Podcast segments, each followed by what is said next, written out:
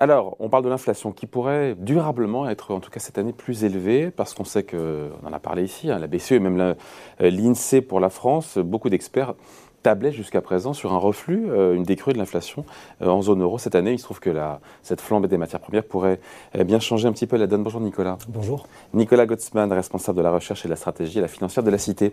on est déjà aujourd'hui en zone euro à plus de 5% d'inflation. 5,1. Sauf qu'avec la hausse des prix des hydrocarbures, le gaz, le pétrole, mais on a maintenant les céréales aussi, on a vu le blé, on a vu les métaux. Mhm. on se dit que mécaniquement, cette guerre va faire grimper l'inflation. En tout cas, on ne voit pas la, tout ça faire baisser l'inflation. C'était le scénario de début d'année. Hein. Oui, c'était absolument. Alors on a, on a effectivement donc 5,1% d'inflation aujourd'hui en zone euro. Déjà la moitié de ce chiffre-là correspond déjà à la hausse des prix euh, des matières premières qui avait eu lieu l'année dernière. C'est-à-dire en gros, depuis la pandémie, on avait des prix qui étaient arrivés à des niveaux très faibles euh, au début de l'année dernière, et ensuite la remontée qu'on a, à laquelle on a assisté a permis cette hausse des prix. Là maintenant, évidemment, tout ce que les banques centrales anticipaient, c'est qu'il y ait un tassement de cette progression-là euh, au cours des prochains mois. Or, avec la crise qu'on vit actuellement, en fait, il est peu probable que les prix largement. on a même bien plutôt, au contraire. Bien au contraire, justement, on a justement un risque d'aggravation de, la situation. On voit bien le pétrole ce matin à 103 dollars euh, le Brent. Hein. C'est ça. Mais ce qui est intéressant là-dedans, c'est de voir en fait les deux, les deux, les deux causes d'inflation.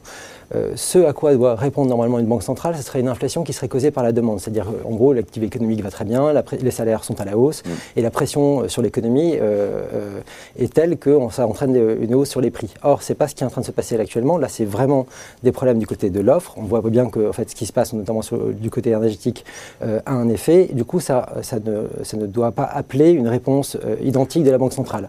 Du coup, ce qui est ça qui est un petit peu curieux, c'est que en fait, l'aggravation de la situation sur le plan géopolitique, et on a notamment un banquier central, Centeno, donc le, portugais, euh, euh, membre de la BCE, qui indiquait justement que la situation actuelle devrait plutôt freiner en fait justement l'action de la banque centrale, c'est-à-dire en gros de repousser dans le temps euh, le resserrement qui était prévu dès le mois de mars. Parce qu'en fait, cette inflation supplémentaire liée au conflit, encore une fois, elle est, elle est sans lien, c'est ce que vous disiez. C'est ça, avec, une, une, avec la demande de l'activité C'est ça, et c'est même plutôt, plutôt l'inverse, c'est que cette hausse des prix, notamment euh, des carburants, du gaz, de l'électricité, va plutôt avoir un effet de capitulation sur la demande, c'est-à-dire que ça va entraîner une baisse de la demande sur d'autres produits, et du coup, en fait, justement, on devrait, on devrait, avoir quasiment une réaction inverse. Donc on est sûr que la BCE aura cette réaction-là, cette non-réaction-là Alors malheureusement non. On sait qu'elle doit normaliser sa politique euh, monétaire, et en même temps, elle doit jauger l'impact du conflit ukrainien et de cette inflation euh, importée, avec des prix de l'énergie qui sont c'est ça. Qui s'emballent. Bah, toute la question, c'est de voir justement quelle, quelle, position, quelle posture elle va, elle va prendre par rapport à la situation actuelle. Je pense qu'effectivement, elle ferait mieux de ne pas agir maintenant, justement de se donner un peu de temps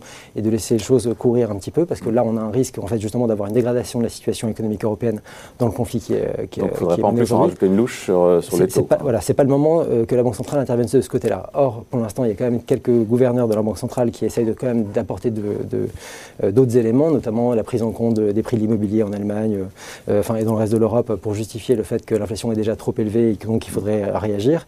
Donc là, je pense que c'est plutôt une discussion politique. Et je pense aussi, enfin, ce qui est essentiel également, c'est euh, ce qui va se passer euh, avec la réunion de l'OPEP qui est prévue euh, mercredi.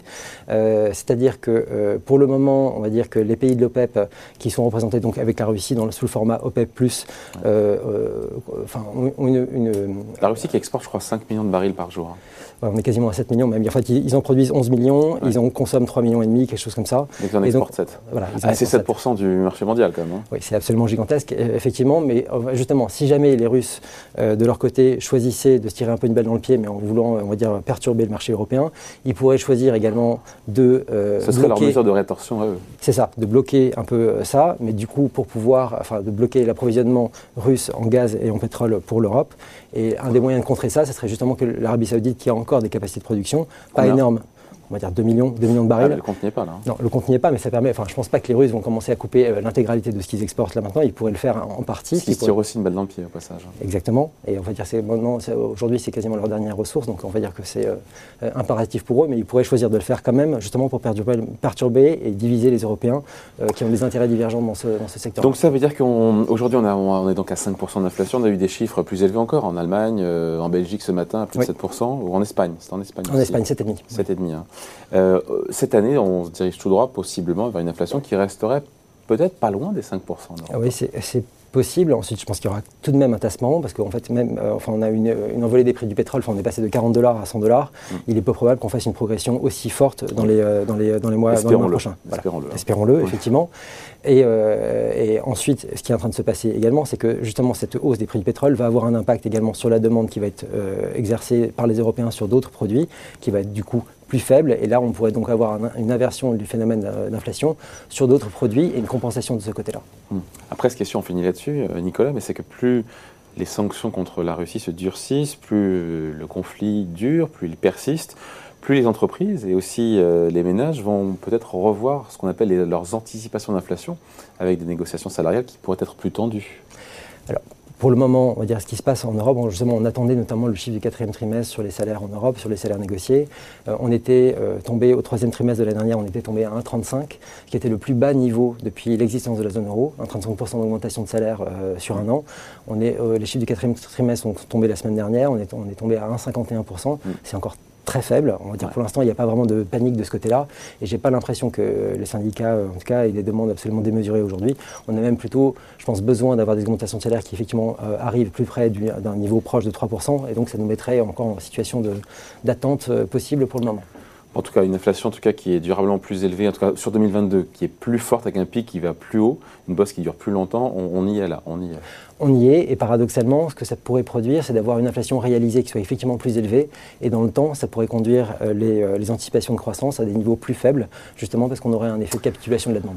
Voilà, avec une BCE qui peut-être possiblement. Elle se réunit la semaine prochaine, on en saura ça, plus hein, sur les intentions de la Banque Centrale Européenne. Merci beaucoup. Merci à vous. Nicolas Gottsman pour la financière de la Cité. Ciao.